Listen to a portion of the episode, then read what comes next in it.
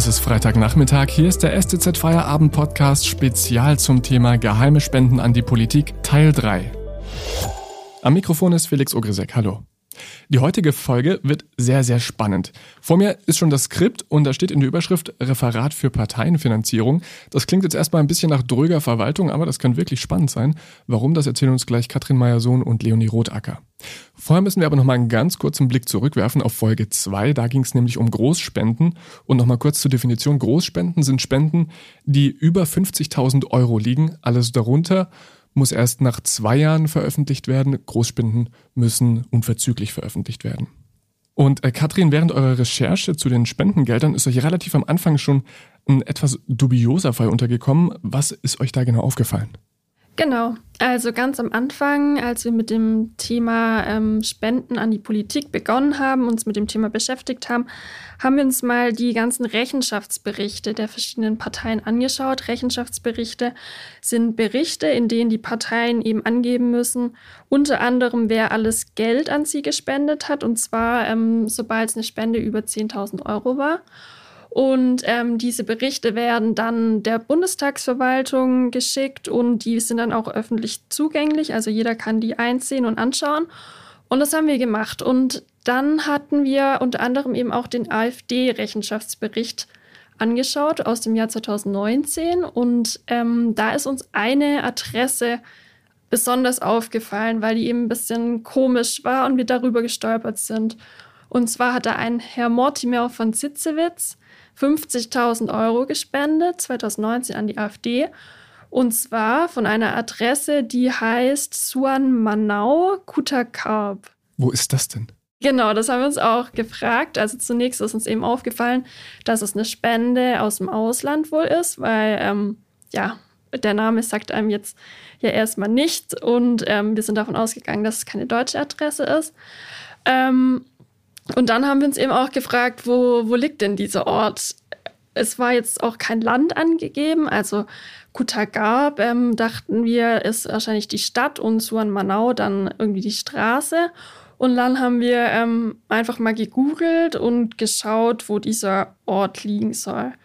Und ähm, beim Googlen kam kein Ergebnis raus. Also diese Adresse war irgendwie nicht aufzufinden. Und dann haben wir als nächstes dann die Namen des Spenders gegoogelt, weil wir dachten, vielleicht finden wir da dann irgendwie was Näheres raus. Und ähm, tatsächlich gab es dann beim Googlen des Namens ein paar Ergebnisse. Und ähm, unter anderem war da eben ein Bericht von Spiegel, also von dem, von dem Magazin Spiegel dabei. Und zwar ähm, wurde da ein Artikel im Jahr 2019 über einen Herr Mortimer von Zitzewitz veröffentlicht. Und den haben wir uns angeschaut und der war mehr als interessant, würde ich mal sagen. Warum? Was wusste der Spiegel denn? Was ist dieser Mortimer von Zitzewitz für ein Typ und ähm, was konntet ihr über ihn herausfinden? Ja, der Spiegel hat eben 2019 berichtet, dass dieser Mortimer von Zitzewitz mutmaßlich ein ehemaliger Waffenhändler ist. Das haben sie wahrscheinlich in ihrem Archiv gefunden. Berichte über jemanden, der genauso heißt und der damals Waffengeschäfte mit dem Bundesnachrichtendienst zusammen gemacht hat. Und die waren teilweise wohl illegal, gingen an geltenden Embargos vorbei, liefen der damaligen deutschen Außenpolitik zuwider, die damals eher deeskalierend war, und lieferten da eben Waffen in Krisen- und Kriegsgebiete auf der ganzen Welt. Und da war er mit seiner Firma, die er schon mit 21 als Geschäftsführer übernommen hat, das war ein Hamburger früherer Stahlexporteur, der Dobertin hieß. Mit der hat er daran teilgenommen. Das haben wir dann in diversen alten Berichten auch aus dem Archiv zusammengesucht und haben da unter anderem ein Porträt gefunden, das wir gar nicht im digitalen Archiv gefunden haben, sondern nur über einen eBay-Verkäufer, der uns eine alte Spiegelausgabe von 1978 verkauft hat. Genau, da haben wir das alles zusammengesucht, haben dann noch ein paar Handelsregistereinträge gefunden, wo irgendwie auch er mit Waffengeschäften in Verbindung stand und haben dann letzten Endes in Liechtenstein einen Eintrag gefunden, wo er mit einem Herrn Dobertin gemeinsam ein, eine Firma gegründet hat, erst kürzlich, und zwar mit Sitz in Bangkok. Und da wir wussten, dass unser Mortimer von Zitzewitz, der Spender, auch mal sein, seine Anschrift in Bangkok hatte, war uns dann sozusagen oder sind wir davon ausgegangen, dass es wahrscheinlich derselbe ist, wobei wir es natürlich mit letzter Sicherheit immer noch nicht sagen können. Okay, aber äh, Katrin, was ist denn jetzt mit seiner Adresse? Ja, genau, nachdem wir die auf Google Maps und auch bei anderen äh, Kartendiensten nicht gefunden haben, haben wir eben überlegt, wen wir noch fragen könnten und sind dann so auch auf dieses Referat für Parteienfinanzierung gekommen, weil die eben dafür zuständig sind, die Finanzen oder die Parteienfinanzierung der verschiedenen Parteien zu überprüfen. Ähm, dieses Referat, das auch PM3 genannt wird, ist beim Bundestag angesiedelt und ähm, wir haben dann da einfach hingeschrieben und eben gemeint, ja, wir sind da über so ein bisschen dubios klingenden Spender und eine komische Adresse gestolpert. Ähm, könnt ihr uns nicht weiterhelfen? Und dann ähm, nach mehrmaligem Nachhaken, muss man sagen, kam dann auch endlich eine Auskunft. Und zwar, ähm, dass der Spender wohl irgendwo in Thailand ähm, zur Zeit der Spende gewohnt hat, vermutlich in einer Hotelanlage, weil er auch immer wieder seinen Wohnsitz ändert. Und ähm, somit hatten wir dann endlich mal einen Anhaltspunkt und wussten, okay, Thailand und haben daraufhin dann auch die deutsche Botschaft in Bangkok angeschrieben, sowie auch das Bundesamt für Kartografie und Geodäsie und haben den beiden auch nochmal die ähm, Adresse vorgelegt und eben gefragt, gibt es diese Adresse überhaupt und wenn ja, wo ist die? Und ähm, ja, also die deutsche Botschaft konnte uns leider keine wirkliche Auskunft geben. Die haben eben gesagt, ja, sie, sie kennen äh, diese Straße und ähm, diesen Ort so nicht. Und ähm, das Bundesamt für Kartografie hatte dann äh, gemutmaßt, es könnte sich um einen elementaren Tippfehler handeln, also dass ähm, die Übersetzung vom Thailändischen ins Deutsche vielleicht irgendwie schiefgegangen ist und deswegen diese Adresse auch äh, unbekannt ist, so in der Art und Weise. Und mit diesen Ergebnissen haben wir dann erneut nochmal dieses Referat für Parteienfinanzierung und auch die AfD konfrontiert und die haben uns dann äh, tatsächlich eine neue Adresse geschickt, weil es wohl äh, einen Übertragungsfehler gab. Und diese neue Adresse hat aber so gar nichts mehr dann mit der ursprünglichen Adresse zu tun gehabt und hat dann auch ganz anders geheißen. Und der Ort Kutagab kommt in dieser neuen Adresse auch gar nicht mehr so ähm, vor, sondern stattdessen ist die neue Adresse ein kleines Dorf irgendwo in Thailand. Aber konnte man dieses Dorf googeln? Dieses Dorf hat man dann tatsächlich auch auf Google gefunden, ja. Okay, und ähm, war das jetzt die erste Spende von diesem Herrn von Titzewitz? Tatsächlich nicht. Er hat ähm, in den Jahren 2017 und 2018 auch schon an die AfD gespendet, äh, damals aber von einer anderen Adresse und zwar aus Bangkok. Ähm, die Adresse haben wir dann natürlich auch nachrecherchiert und haben ähm, der Botschaft in Bangkok die nochmal geschickt, weil ähm, ja, wer, wenn nicht die, weiß, ob es die Adresse gibt. Und ähm, verschiedene Online-Kartendienste konnten die auch nicht finden. Und die Botschaft in Bangkok hat zwar bestätigt, dass es die Straße gibt. Lustigerweise ist es nämlich genau die Straße, in der auch die Botschaft von Bangkok ist. Ähm, die Hausnummer hat wohl aber nicht gestimmt. Also zumindest die Menschen von der Botschaft, der mit uns in Kontakt stand, der hat gesagt, ihm ist diese Hausnummer mit dieser, in Verbindung mit dieser Straße eben nicht bekannt. Ähm, wir haben das dann auch an die Bundestagsverwaltung wieder weitergegeben und Stand jetzt ähm, wollen sie diesen Hinweis nachgehen. Was ähm, dabei rausgekommen ist, ähm, wissen wir jetzt aktuell nicht. Also es gab seitdem jetzt keine neuen Rückmeldungen. Okay, das ist eine wahnsinnig verworrene und wilde Story. Und da wäre jetzt meine Frage auch einfach aus Transparenzgründen. Ähm, warum habt ihr darüber nur eine Meldung geschrieben und äh, da keinen großen Bericht draus gemacht? Ja, wir haben darüber einen großen Bericht geschrieben. Das war auch relativ aufwendig. Wir haben da lange recherchiert, wie wir ja gerade irgendwie schon gezeigt haben.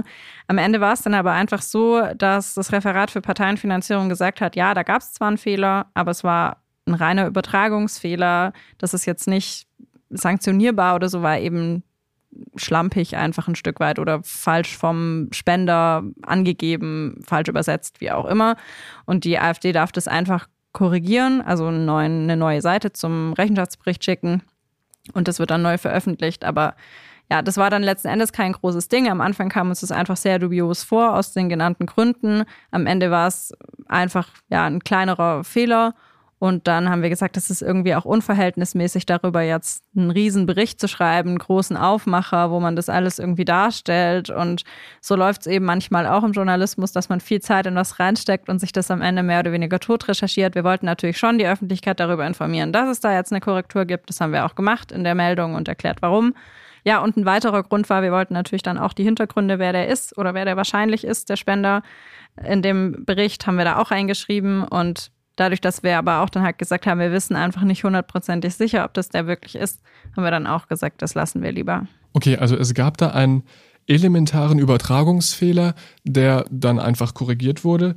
Und ähm, jetzt wäre aber die Frage, dieses Referat, mit dem ihr da Kontakt hattet, das ist doch eigentlich genau für diese Kontrolle der Parteispenden zuständig. Warum ist denen dann das mit der Adresse nicht aufgefallen? Ja, das haben wir uns auch gefragt und haben dann quasi die nächste große Recherche damit dann auch begonnen. Das war sozusagen dann der Auslöser, wie wir da drauf gekommen sind.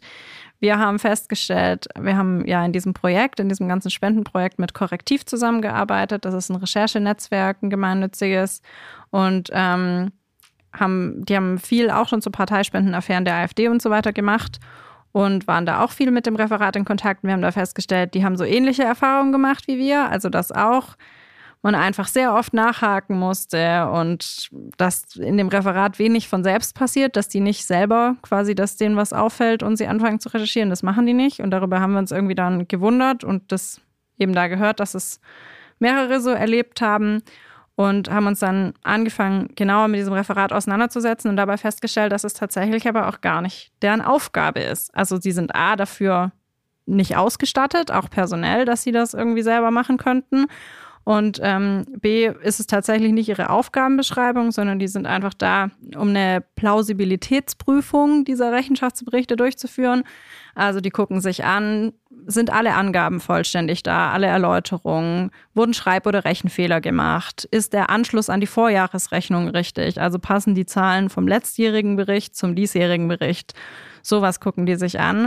Und eigentlich ist wirklich nur auf Anregung, also wenn es irgendwie einen Anlass gibt zu glauben, dass was nicht stimmt, dann auch deren Aufgabe, sich darum zu kümmern, aber im Prinzip nicht von selbst.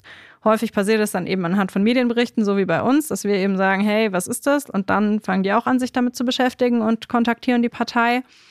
Aber von selber ist es tatsächlich gar nicht so sehr deren Aufgabe. Also es gibt auch so einen Bericht von Wolfgang Schäuble, das ist der Bundestagspräsident und der ist im Moment der Chef der Bundestagsverwaltung damit und damit auch von dieser Behörde. Und der hat einen Bericht erst kürzlich veröffentlicht ähm, über den aktuellen Stand der Parteienfinanzierung in Deutschland. Und da hat er auch diese Behörde als eine Behörde ohne echte Ermittlungskompetenzen sozusagen beschrieben. Es ist, es ist keine Ermittlungsbehörde in dem Sinn, wie man sich es vielleicht vorstellen würde. Das heißt, diese Kontrolle passiert da im Prinzip einfach gar nicht. Äh, Katrin, das klingt jetzt aber ein bisschen wie ein sehr zahnloser Tiger, oder? Ja, das wird tatsächlich diesem Referat auch immer wieder vorgeworfen und ähm, verschiedene Nichtregierungsorganisationen wie zum Beispiel Abgeordnetenwatch, Transparency International oder auch Lobby Control kritisieren dieses Referat auch immer wieder dafür. Ähm, wir haben dann im Rahmen unserer Recherche auch mit diesen verschiedenen NGOs gesprochen und wollten eben auch ähm, wissen, was die zu dem Referat sagen, beziehungsweise was so ihre Kritikpunkte an dem Referat sind. Und zum Großen und Ganzen werden eigentlich drei Sachen kritisiert. Also zum einen, das hat Leonie ja auch schon angesprochen, agiert das Referat sehr passiv. Also oft braucht es halt irgendwelche Hinweise von Medien oder irgendwelche Hinweise aus der Öffentlichkeit, damit ähm, das Referat erst aktiv wird. Und das ist aber auch tatsächlich so ähm, vorgesehen, beziehungsweise es ist nicht vorgesehen, dass sie selbst aktiv recherchieren. Das ist auf jeden Fall ein, einer der Hauptkritikpunkte. Dann, was Leonie auch schon kurz angesprochen hat, ist das Referat ziemlich unterbesetzt. Also aktuell sind dort 9,5 Stellen angesiedelt, inklusive dem Referatsleiter und zwei Vorzimmerkräfte, die jetzt voraussichtlich nicht aktiv jetzt mitrecherchieren werden. Und ähm, sogar Wolfgang Schäuble, der Chef quasi, findet persönlich auch, dass es äh, zu wenig Stellen dort gibt und fordert auch, Zitat, einen Personalaufwuchs. 9,5 Stellen. Ich glaube, unsere Lokalredaktion hat mehr Leute, die recherchieren. Kann das sein? das weiß ich ehrlich gesagt gerade gar nicht, aber es kann auf jeden Fall gut sein. Und ähm, ja, das ist, ja, man muss sich das einfach mal vorstellen. Das ist das einzige Referat oder die einzige Behörde, die dafür verantwortlich ist oder die dafür zuständig ist, komplett die Partei zu überwachen, was das Thema Finanzen angeht. Und da finde ich 9,5 Stellen schon sehr wenig dafür.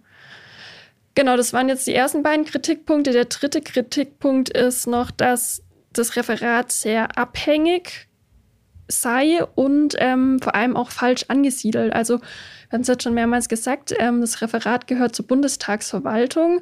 Ähm, Herr Schäuble ist der Chef davon.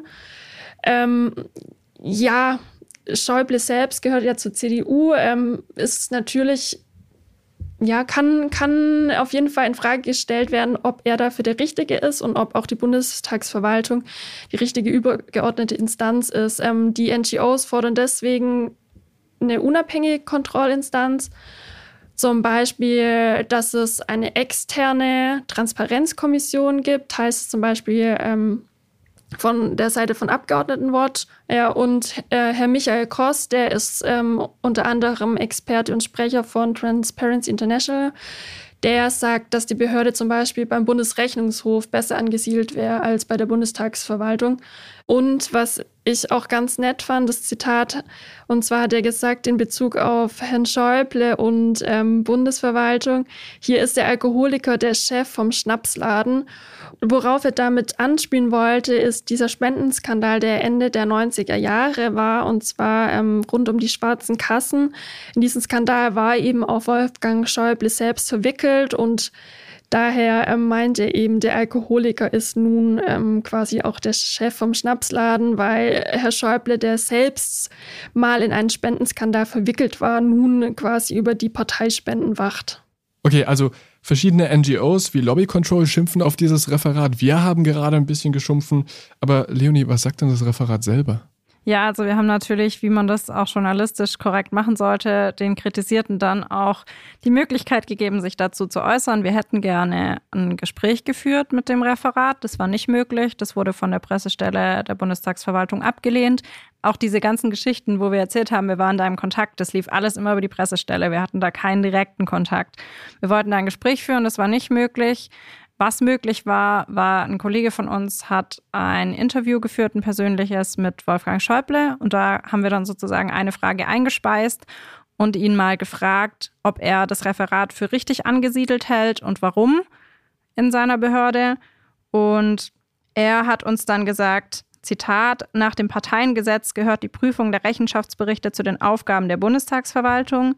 Diese Bestimmung hat sich im Grundsatz bewährt. Wir haben die Öffentlichkeit als zusätzlichen Wächter.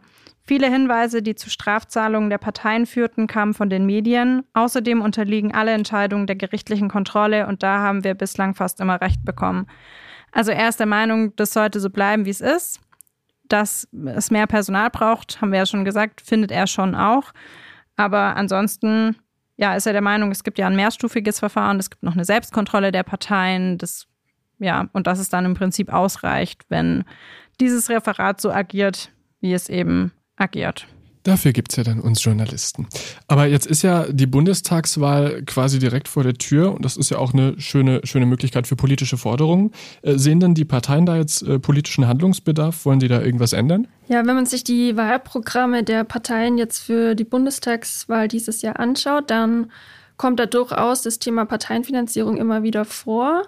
Was ähm, uns allerdings aufgefallen ist, dass ausgerechnet die Regierungsparteien, also Union und SPD, das Thema Parteienfinanzierung nicht erwähnen in ihrem Wahlprogramm und auch uns gegenüber sehr zufrieden zu sein scheinen mit dem Referat und wo es angesiedelt ist. Also wir hatten bei allen Parteien nachgefragt, ähm, wie sie so die Arbeit des, ähm, des Referats wahrnehmen, wie zufrieden sie damit sind und was für Erfahrungen sie gemacht haben und so.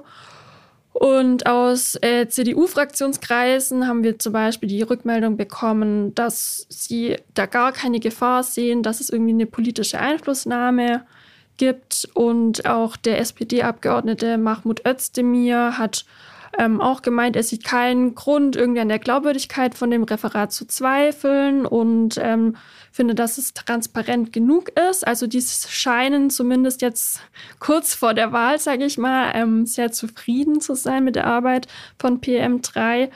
Ähm, lediglich die AfD hat sich tatsächlich kritisch geäußert und auch in ihrem Wahlprogramm äh, kritische Töne angestimmt und gemeint, dass eben die direkte Anbindung jetzt an ähm, die Bundestagsverwaltung so ein bisschen zweifelhaft ist und sie da auch an der unabhängigen Arbeitsweise von dem Referat zweifeln. Ansonsten muss man sagen, sind die kritischen Stimmen von Seiten der Parteien eher verhalten, was vielleicht auch gar nicht so ähm, verwunderlich ist, wenn man, wenn man mal überlegt, was so die Aufgabe dieses Referats ist und wer von den Spenden auf jeden Fall am meisten profitiert, nämlich die Parteien selbst. Okay, das ist also die Lage in Deutschland und äh, wie schlagen wir uns da im internationalen Vergleich? Also es gibt vom Europarat die Staatengruppe gegen Korruption, die Greco, und die kritisiert Deutschland schon sehr, sehr lange für sein gesamtes System der Parteienfinanzierung und seinen Umgang mit Parteispenden und unter anderem eben auch dieses Referat, das auch nach Meinung der Greco unabhängiger sein sollte, als es im Moment ist.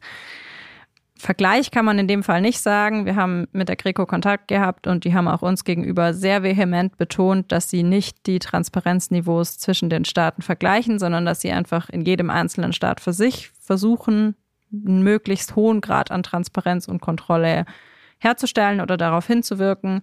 Und da sind sie mit Deutschland ziemlich unzufrieden, muss man sagen. Also sie haben zum Beispiel, war dann ein Zitat, dass da noch viel Luft nach oben wäre bei diesem Thema in Deutschland und das wird einfach von den Parteien, von den Regierungen wirklich seit den Nullerjahren eigentlich verschleppt und immer nur kosmetisch verändert und vieles da tatsächlich leider nicht passiert.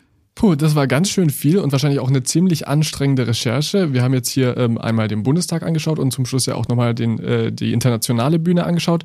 Und nächste Woche, nächsten Freitag, schauen wir uns dann das Ganze ein bisschen kleiner an, nämlich im Lokalen. Ihr habt mir nämlich verraten, dass ausgerechnet im Lokalen die Mitte-Rechtsparteien deutlich intransparenter sind oder wenig, weniger auskunftsfreudig. Was es damit genau auf sich hat, das werden wir dann nächstes Mal erfahren. Euch beiden danke, dass ihr hier wart. Danke dir und bis nächste Woche. Tschüss. Und auch Ihnen, liebe Zuhörer, jetzt einen schönen Feierabend, ein schönes Wochenende und bis zum nächsten Mal. Tschüss.